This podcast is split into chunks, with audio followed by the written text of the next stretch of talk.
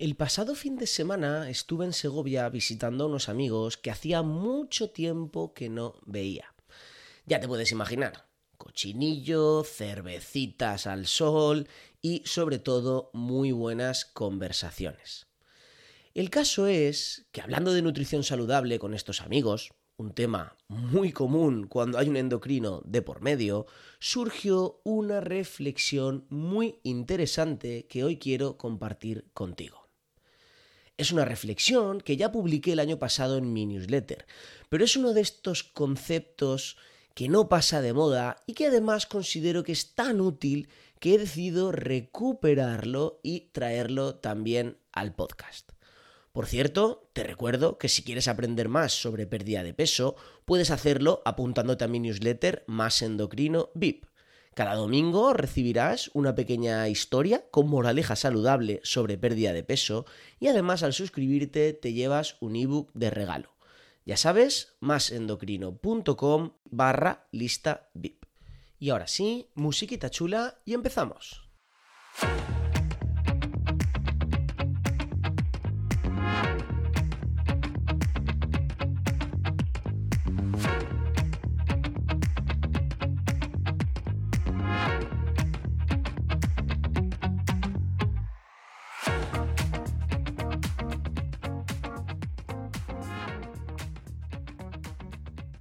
Y una vez hecha la entradilla formal, y por cierto, después de 15 días que me he tomado de borrachera, por fin de nuevo volvemos al lío.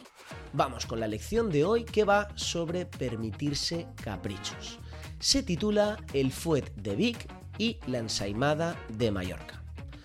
Para quien no lo sepa, Vic es un pueblo muy bonito de Barcelona que es famoso por su espectacular fuet. Y Mallorca, ¿qué decir de Mallorca? Pues que además de conocida por el turismo de borrachera, también es famosa por sus increíbles ensaimadas. Y os lanzo una pregunta. ¿Cómo podemos permitirnos caprichos como estos sin acabar afectando a la calidad global de nuestra dieta? Porque a estas alturas yo creo que ya sabéis que el fuete es carne procesada, por muy embutido casero que sea, y la ensaimada no deja de estar llena de azúcar, de nuevo, por muy casera que sea. Pues seguramente hayas escuchado una y mil veces que lo que hay que hacer es algo tan sencillo como consumir estos caprichitos con moderación. ¿Ok? Estoy de acuerdo, eso está muy bien, pero la cuestión es cómo conseguimos moderarnos ante caprichazos tan apetecibles como estos. Pues la clave, como casi siempre, reside en la compra. Verás, hay una frase que me encanta y es que la dieta empieza el día de la compra. El fundamento es bien sencillo. La ciencia nos dice que el entorno alimentario, es decir, los alimentos que te rodean, los que tienes en casa, los que tienes siempre cerca de ti, condicionan sobremanera tu alimentación. Te rodeas de basura, comes basura alimentaria, te rodeas de comida saludable, tenderás a comer más saludable. Yo creo que es fácil atar cabos. Al controlar tu compra, mejoras tu entorno alimentario y por tanto mejoras la calidad de tu dieta.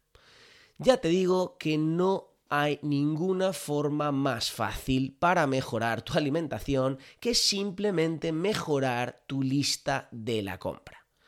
Tu verdadera forma de alimentarte es la que está escrita en el ticket de tu compra semanal y no ese ideal que tienes en tu cabeza y que luego nunca puedes cumplir. Y aquí viene lo del fuet. Es un truco que te va a abrir posibilidades increíbles y que te va a permitir comprar tus caprichitos ocasionales, por supuesto de forma moderada, simplemente a cambio de seguir esta premisa, esta pequeña regla. Te cuento. Imagínate que te regalan un fuet de Vic o una ensaimada de Mallorca, que para el ejemplo nos sirve igual. Pues lo que deberías hacer es disfrutarlo sin remordimiento alguno piensa que se trata de un extra puntual que no forma parte de tu dieta, o mejor dicho, no forma parte de tu compra habitual.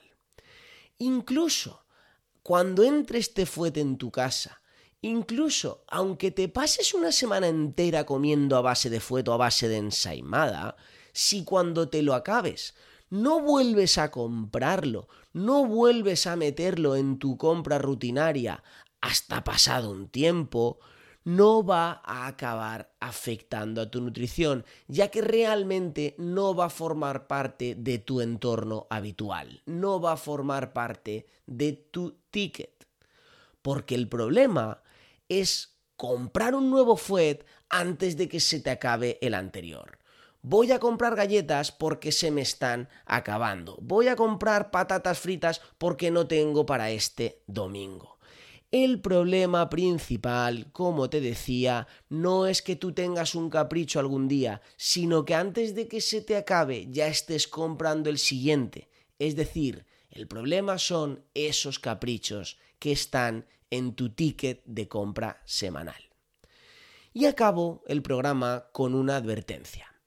Mucho cuidado porque es muy fácil querer permitirte un capricho puntual y acabar permitiéndote uno cada semana. Esta semana será el fuet, la semana siguiente será crema de cacao, hasta arriba de azúcar, y la otra, pues turrones que se acerca la Navidad o ahora mismo helados que se acerca el verano. Así que para amortiguar un poco este efecto, te propongo un sencillo truco. Elige solo los caprichos verdaderamente gourmet, los caprichos realmente especiales para ti y mantén limpio tu ticket de compra habitual. No te permitas comprar la típica basura procesada de supermercado que al final está metida ahí, pues lo que decía, en tu compra semanal. Mucho mejor resérvate para ese fuet de Big o para esa ensaimada de Mallorca, que son realmente caprichos gourmet y no por caros, sino por especiales. Si lo haces bien, deberían pasar meses entre un extra y otro. Y si resulta que en tu vida encuentras demasiadas oportunidades para permitirte caprichos de estos especiales, pues casi casi cada día o cada semana, entonces, querido amigo, querida amiga, el problema es otro. Y quizá deberías recalibrar lo que para ti significa un extra que realmente merece la pena.